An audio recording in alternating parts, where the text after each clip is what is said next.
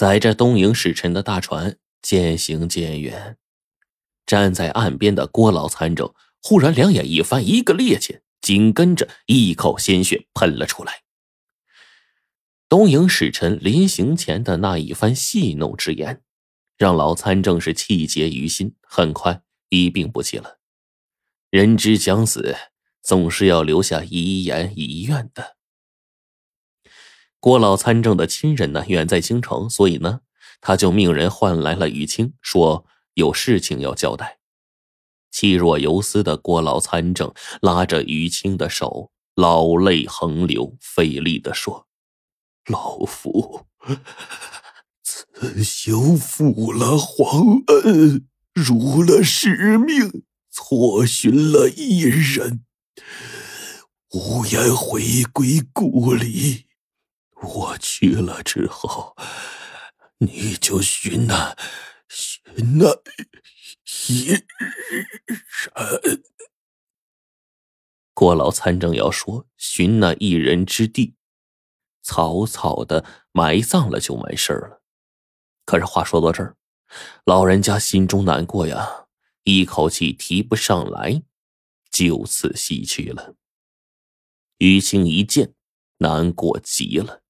他泪湿衣衫，俯下身子，郑重的向郭老参政承诺：“老参政，你放心，我一定不负嘱托，再次寻那一人，总有一日夺回至宝。”什么？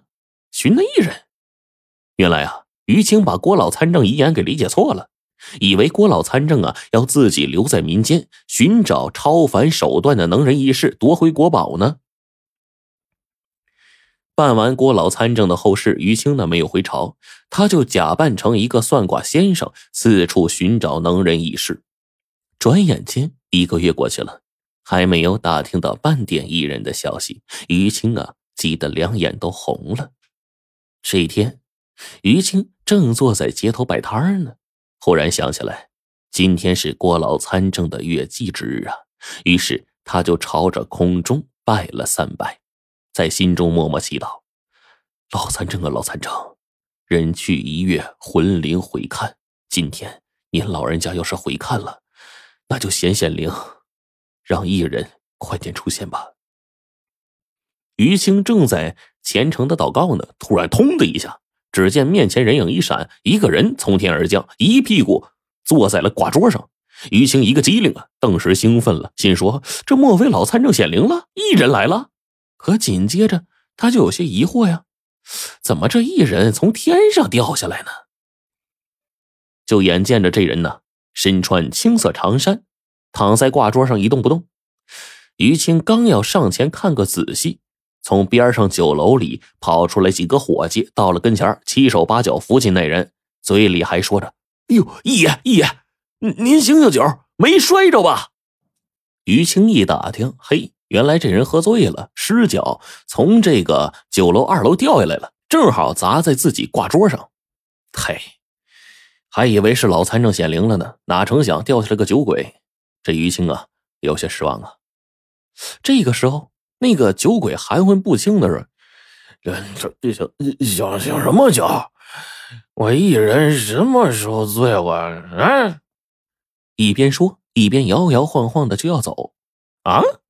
一人，这于青一愣啊，暗想：世上有如此巧合之事吗？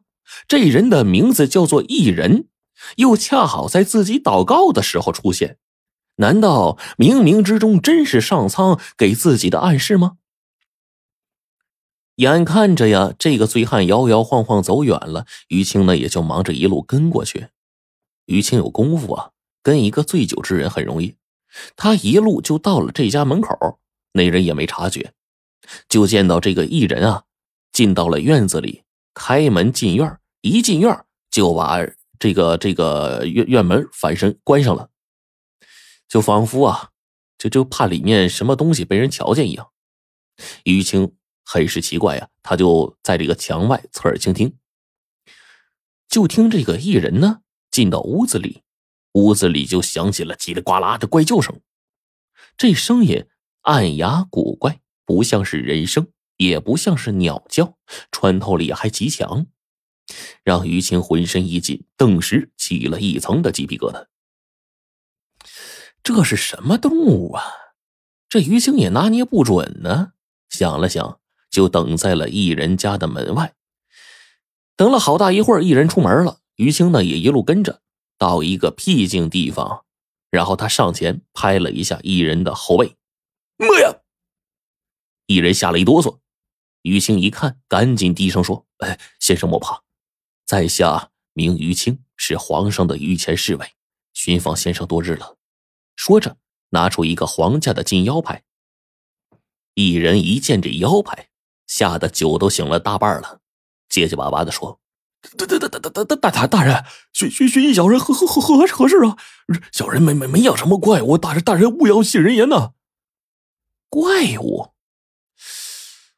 于青不知道一人在说什么，正要询问呢，就突然听见“呱呱”一声，从身后传来。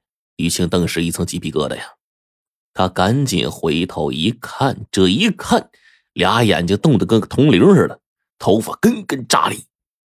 此时，在于青身后啊，站着一怪物。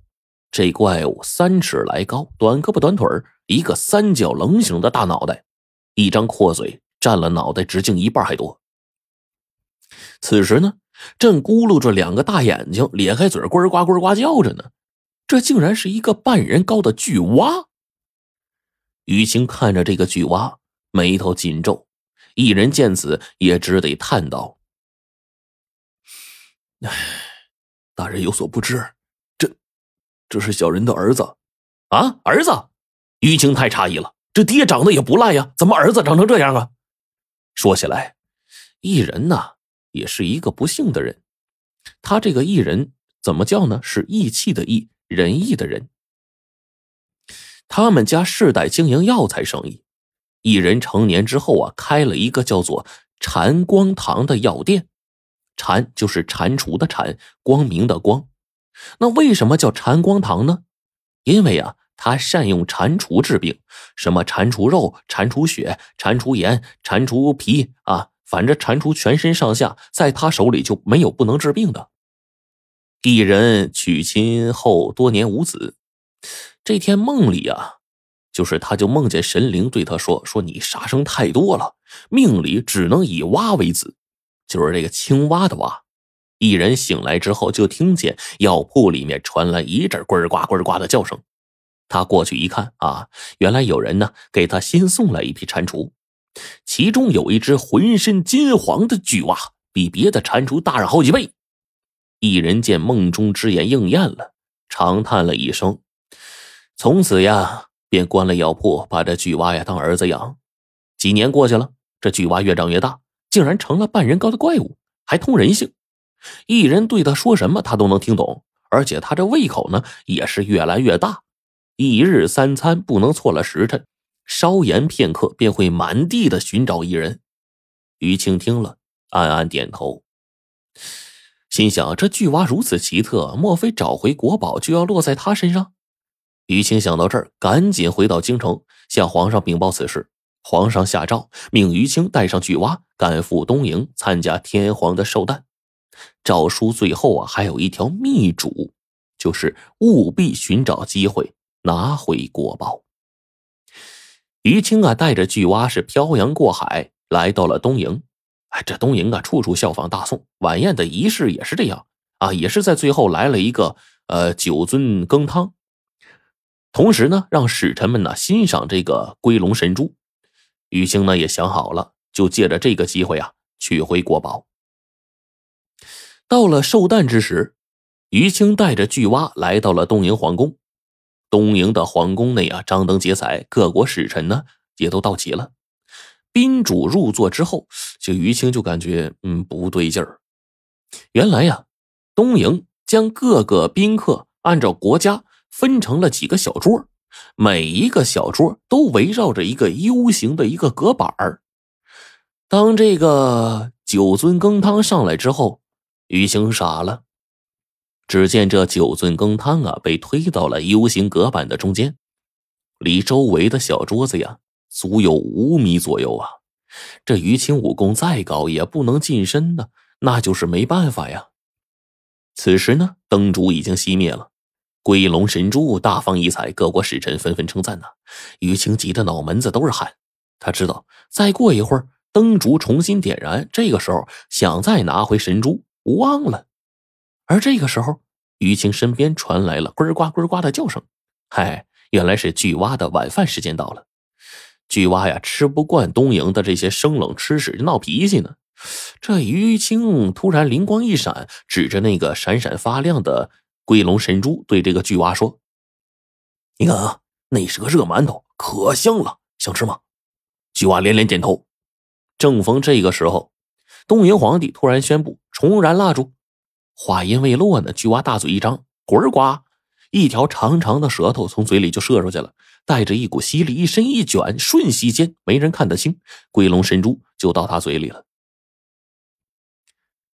青蛙、蟾蜍等动物啊，本就是靠着这个伸出的舌头捕食。巨蛙体型硕大，那舌头自然也特别长。于青就利用这一点，隔空取来了几米外的国宝。而这个时候啊，这巨蛙把这个龟龙神珠卷进大嘴，还没咂摸出味儿呢。于青顺手一抹，从他嘴里就接过了龟龙神珠。国宝收回，大快人心。于青就返回了大宋。大宋皇帝亲自率众官迎接。后来呀，皇上还书写了一个“天降一人”的四字匾额，赐给了一人。要说这事儿呢，其实也挺离奇的。但是有意思的事儿，民间就是这种离奇的事儿，才是精彩的。